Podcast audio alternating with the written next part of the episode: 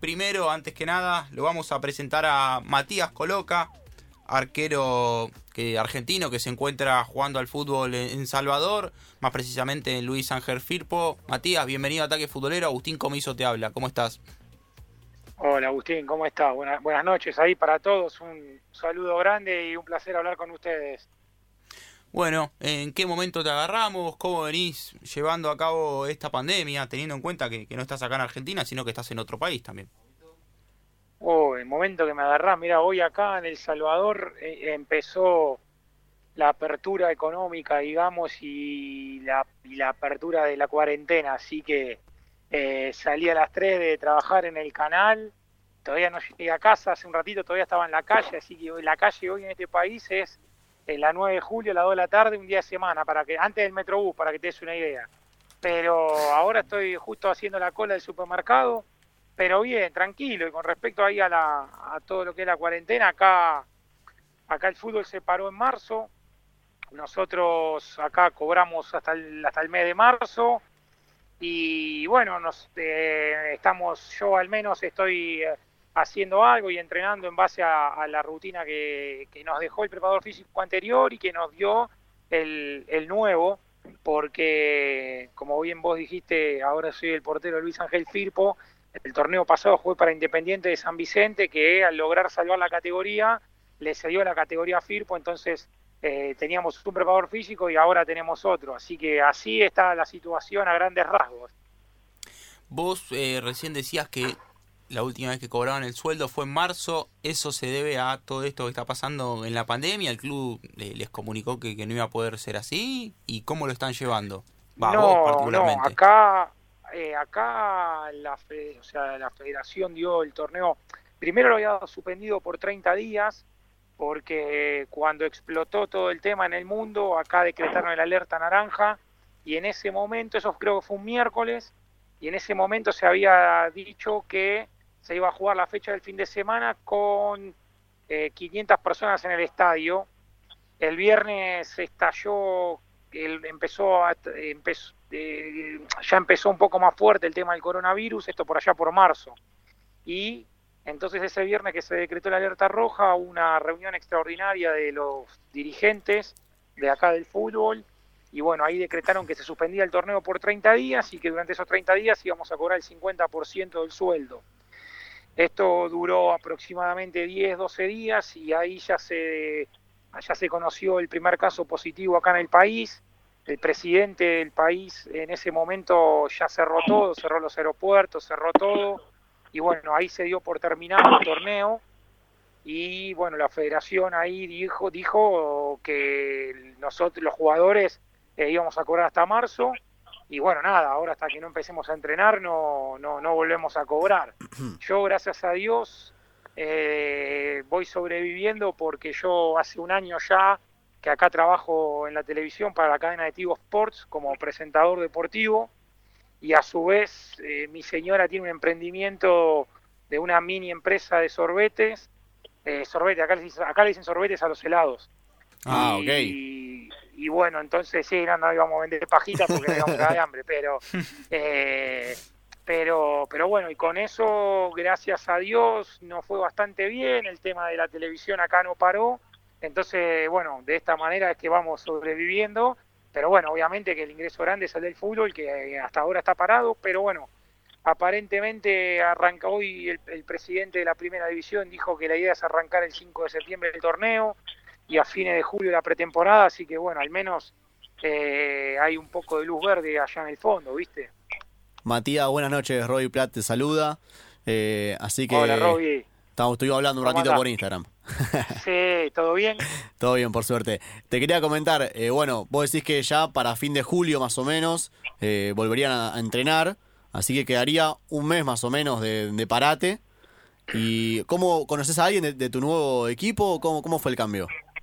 Sí, lo que pasa es que acá los clubes eh, no son como allá de los socios. Acá los clubes tienen, tienen dueños, si bien tienen distintas denominaciones jurídicas, algunos son organizaciones sin fines de lucro, de lucro, otras son sociedades anónimas de capital variable, pero generalmente tienen un dueño Entonces, eh, el, presidente y a su vez el que era el dueño de Independiente, eh, bueno, ese, ese presidente va a ser el mismo, Luis Ángel Firpo, acompañado de otra junta directiva.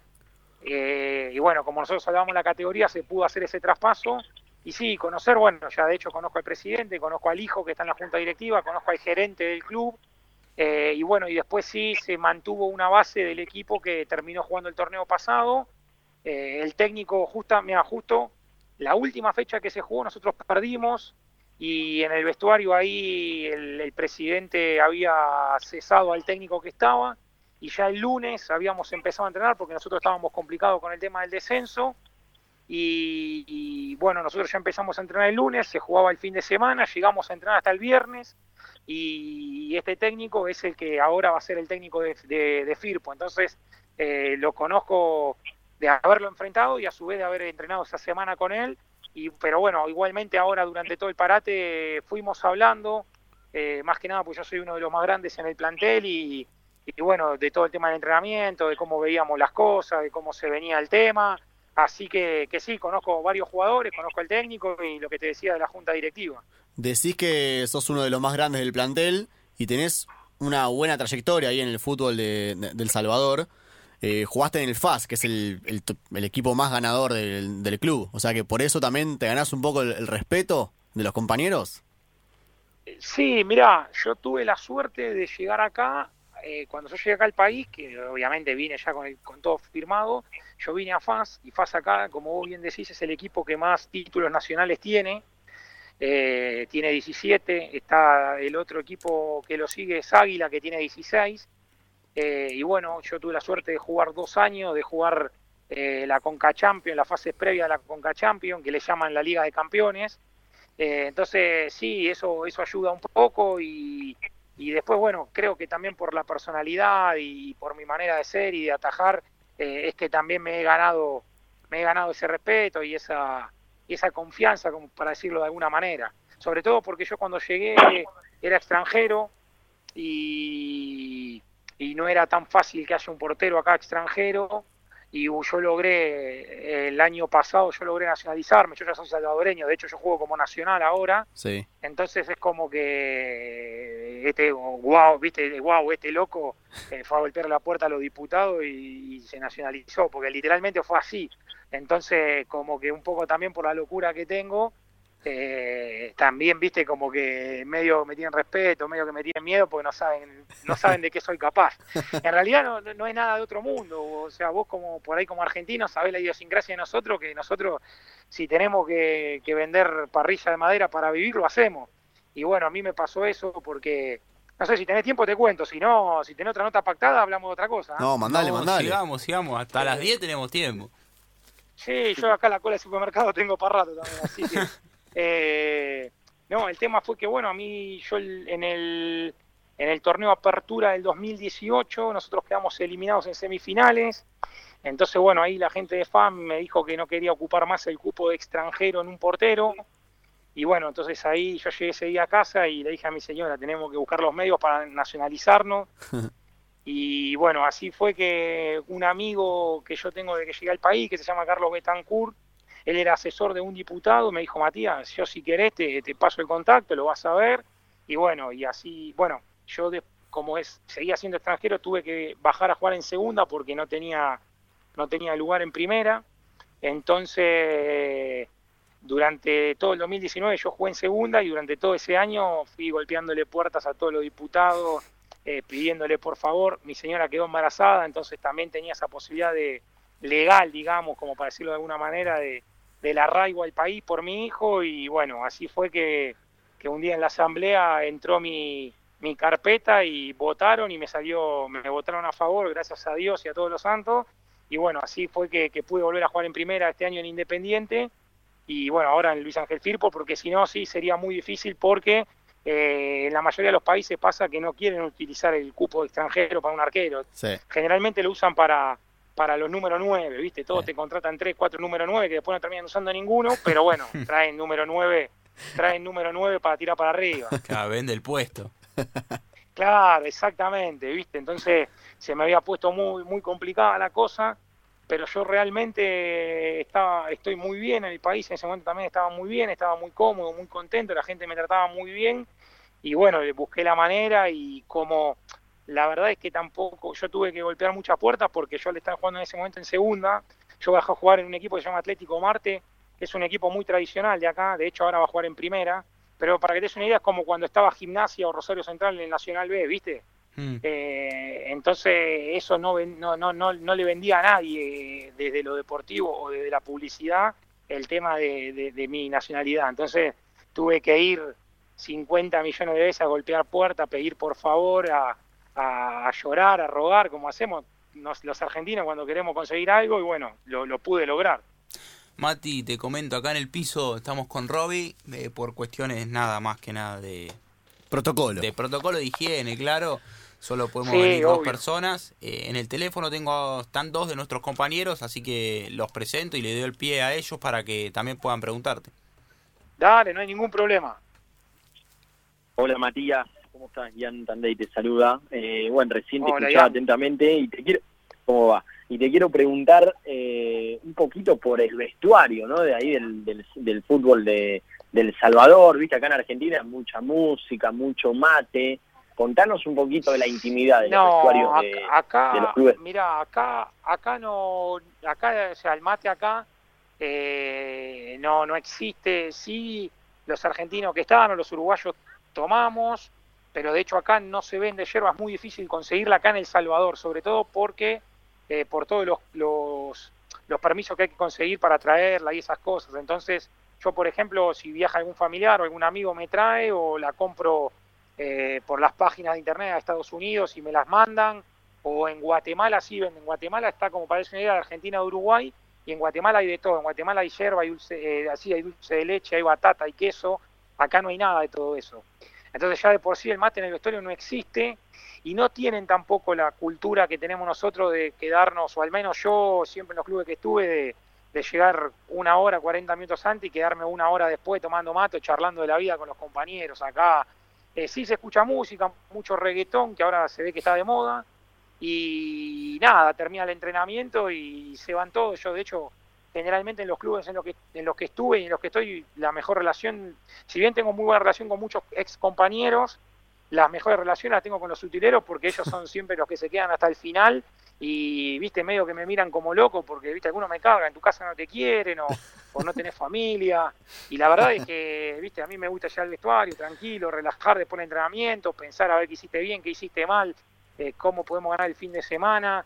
Eh, y, bueno y a su vez mirar todo, por eso creo que también un poco a, lo anterior de la experiencia y, y del liderazgo yo trato de mirar siempre todo, ¿viste? Cómo se manejan los compañeros, quién se va rápido, quién no se va, eh, quién se queda en el vestuario un rato, si hay tele en el vestuario, porque por ejemplo en FAM me que había televisión, se queda mirando algún partido, entonces, pero no, no, en ese sentido no es como allá, igualmente tampoco es como allá en ese sentido de la vida social, acá como estamos tan cerca de Estados Unidos es todo más eh. norteamericanizado y por ahí es un poco más frío, de hecho las costumbres son más las yankees, ¿viste? Acá se come 7, 8 de la noche y a las 10, no, mentira, acá a las 10, 12 en la capital tenés algo abierto.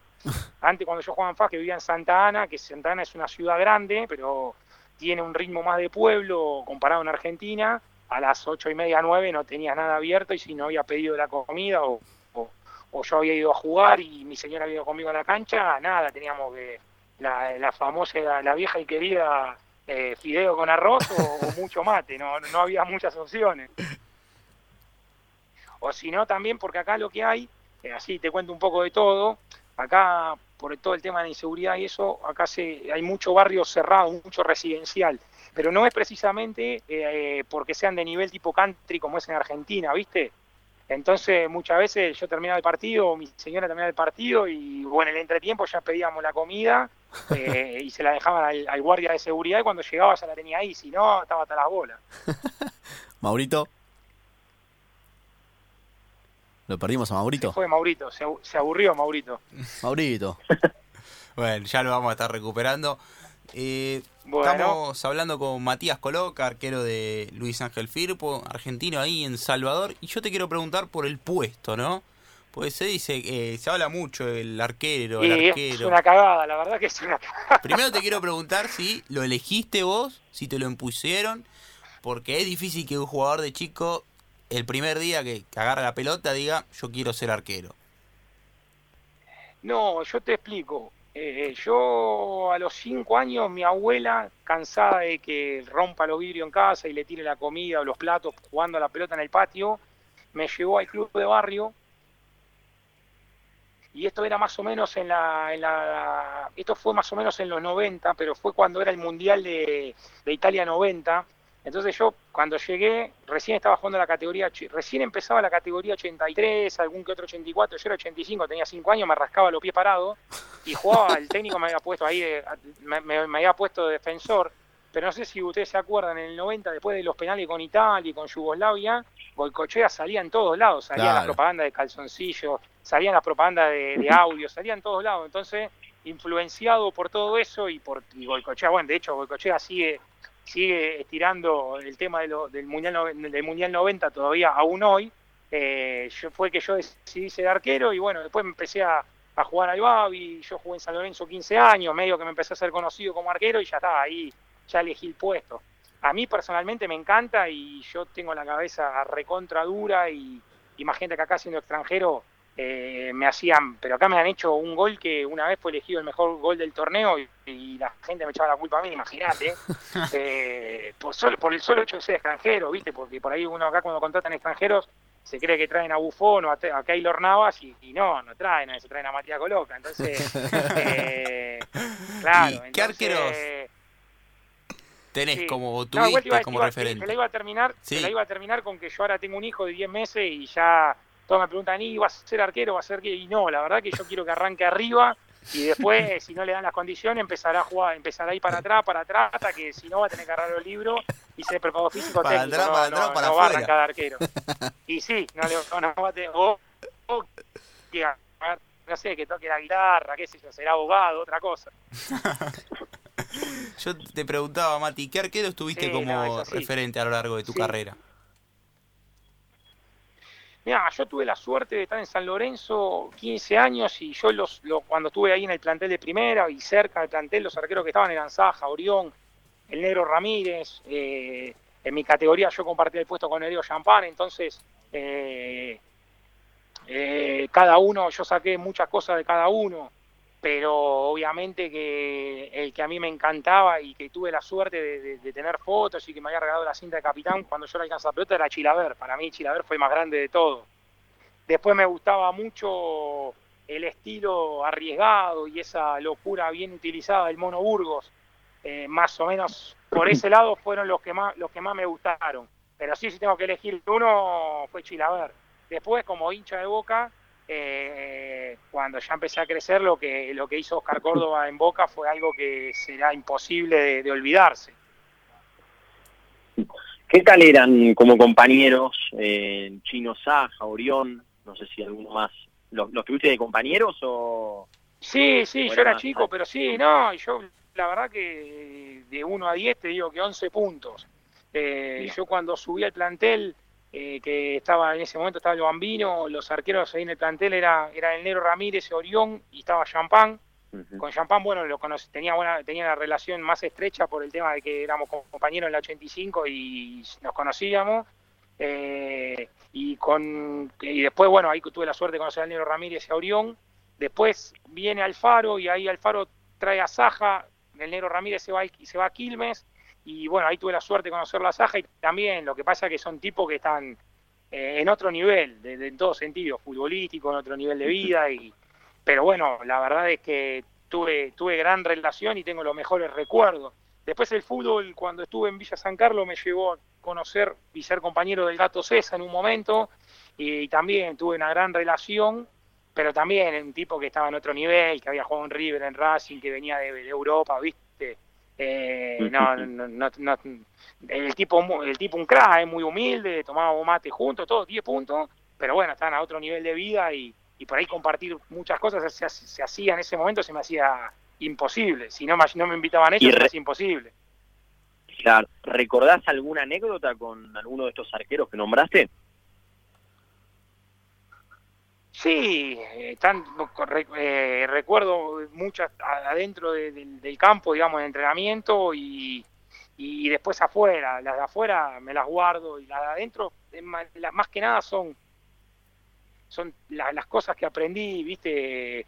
Yo me acuerdo que, muchas veces eh, cuando estaba, cuando uno o Enero Ramírez o Orión que bajaban a jugar en reserva y teníamos que jugar con Boca y con River, sobre todo, con Huracán eh, generalmente la, yo era el tercero o cuarto arquero, iba al banco y yo miraba mucho la tranquilidad con la que atajaban, ¿viste? Y yo veía el Ducó, la bombonera llena el segundo tiempo y vos decías, y ahora que este loco no le pase nada porque tengo que entrar acá me, desmayo.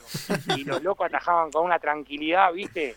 Eh, tremenda, tremenda. Bueno, y después cuando vino Saja también, Saja en ese momento vino, volvió de Europa y, y también... Eh, San Lorenzo en ese momento que estaba Alfaro había traído a Saturnino Cardoso, había traído a Paolo Montero y tenía unas expectativas muy altas San Lorenzo de salir campeón. Después se desinfló, eh, había arrancado muy bien y después se desinfló.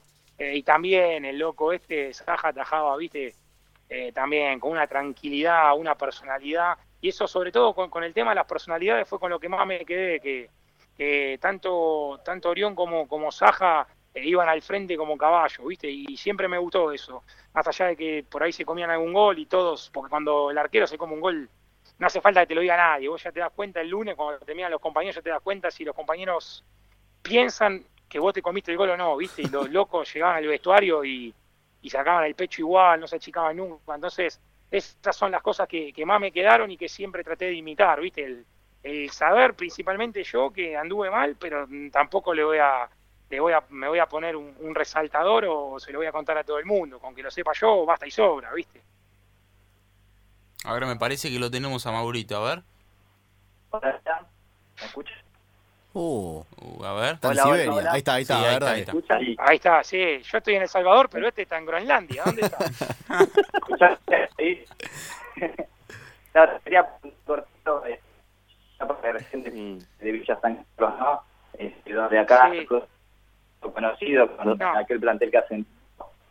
Traducime lo que dice, no entiendo nada. A ver, pará, pará, Maurito. De Villa San Carlos le preguntaba. Si te puedes acomodar un poco mejor el teléfono, porque no se, te, no se escuchó bien la pregunta. Si conoces gente... Ahí está, a ver. ¿Escuchan ahí? Sí. Sí, ahí sí. Este, es el equipo recordado, ¿no? De, de Berizo, de Villa San Carlos, que ascendió, ¿no? Con los hermanos Raberta y ahí nombraba a Gastón César. Y por último, también si alguna vez, este, al no ser un arquero alto, ¿no? al medir unos 75, eso le perjudicó en, su carrera. Bueno, vamos por partes. Yo tuve la suerte de ser, de ser arquero de, ese equipo Villa San Carlos, de salir campeón. En ese equipo, bueno, además de los jugadores que vos nombraste, que los hermanos Raberta, que son un ícono en la historia de San Carlos, también, por ejemplo, está Vegetti, que ahora es el capitán de Belgrano, eh. Eh, que ese torneo fue goleador.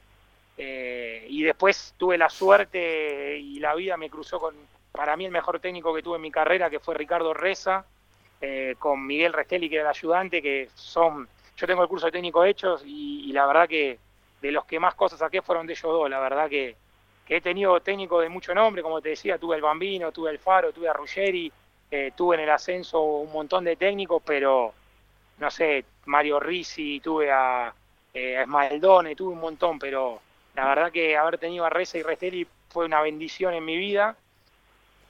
Y después, después cuando ascendimos vino el Gato César. El Gato César no, no, estaba en el plantel que había ascendido de la B Metro a la B Nacional. Eh, y yo después ahí compartí seis meses porque tuve la posibilidad de irme a México, me fui y ya no, no, no compartí más porque ya después no volví, volví a jugar Sportivo La Pareja y después ya me volví a ir. Eh, y el tema de la altura, sí, cuando estaba en San Lorenzo, sí, no mido 1,75, mido 1,79. Eh, así que no me robé no me robé 4 centímetros. Después, Y con los tacos un poquito sí, Pero, sí, yo sí tengo que llenar la planilla, te pongo un 81, olvidate. Después me, venía, venía a medirme vos.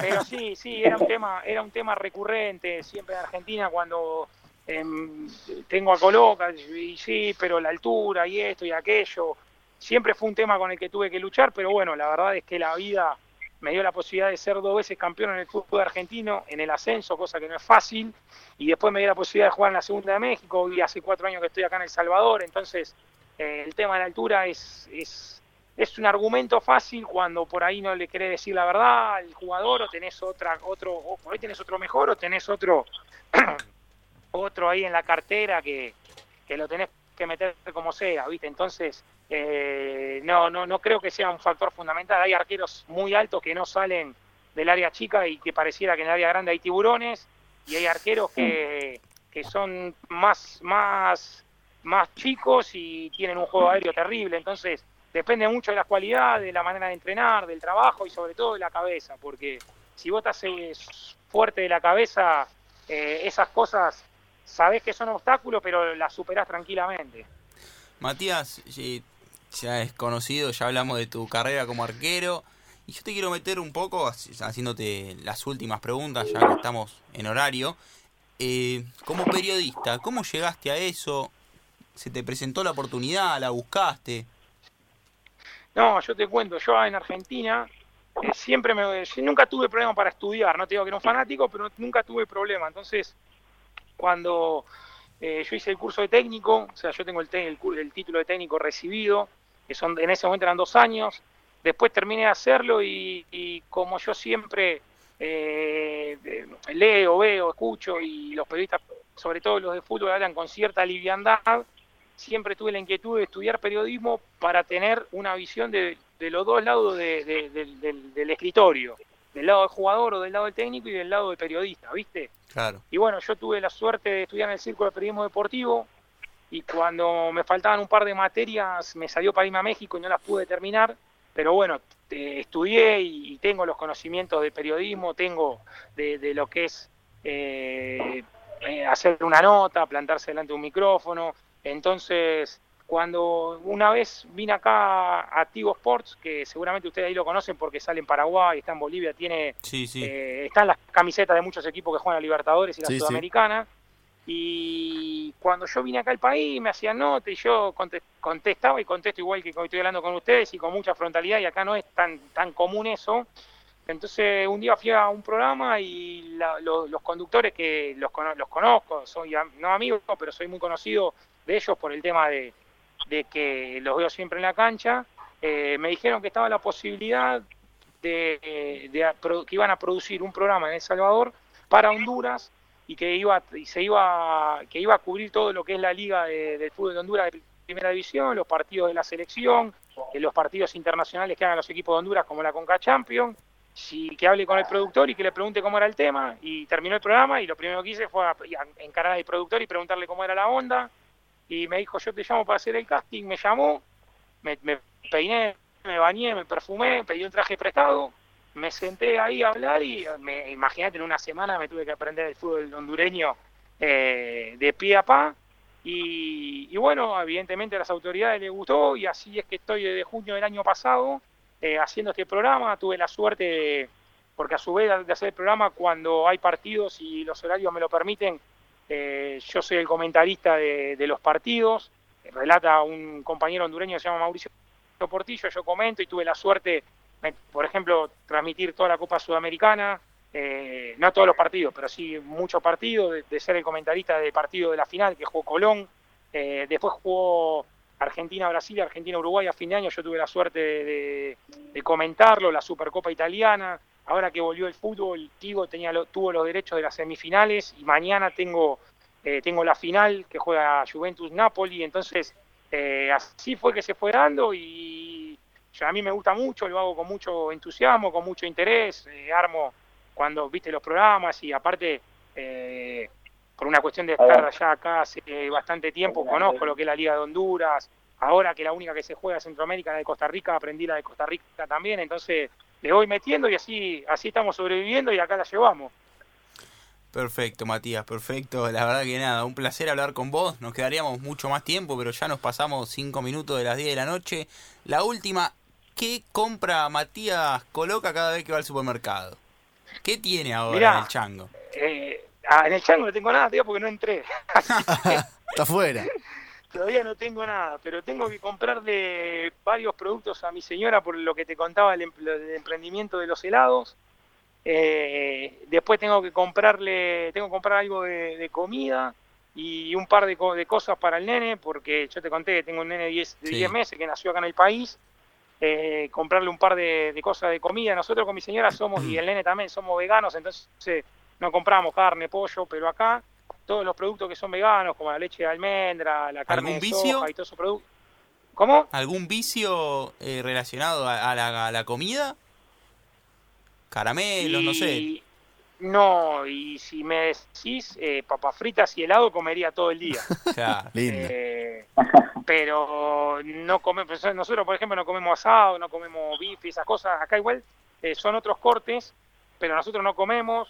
Eh, pero, por ejemplo, lo que te iba a contar es que, como una particularidad acá, por ejemplo, lo que allá generalmente se vende en la dietética, que son la leche de almendra, de arroz y esas cosas, acá se venden en el súper, entonces voy al supermercado y, y estoy un rato largo comprando, así que, tengo para rato.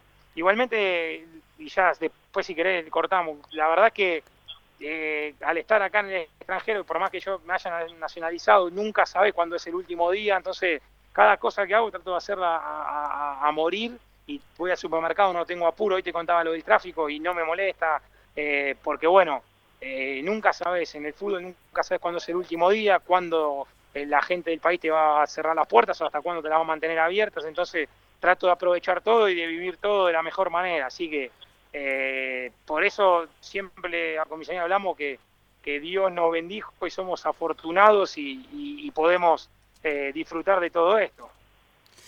Bueno, Perfecto, Matías, te agradecemos por este tiempo aquí en Ataque Futbolero por Club 947.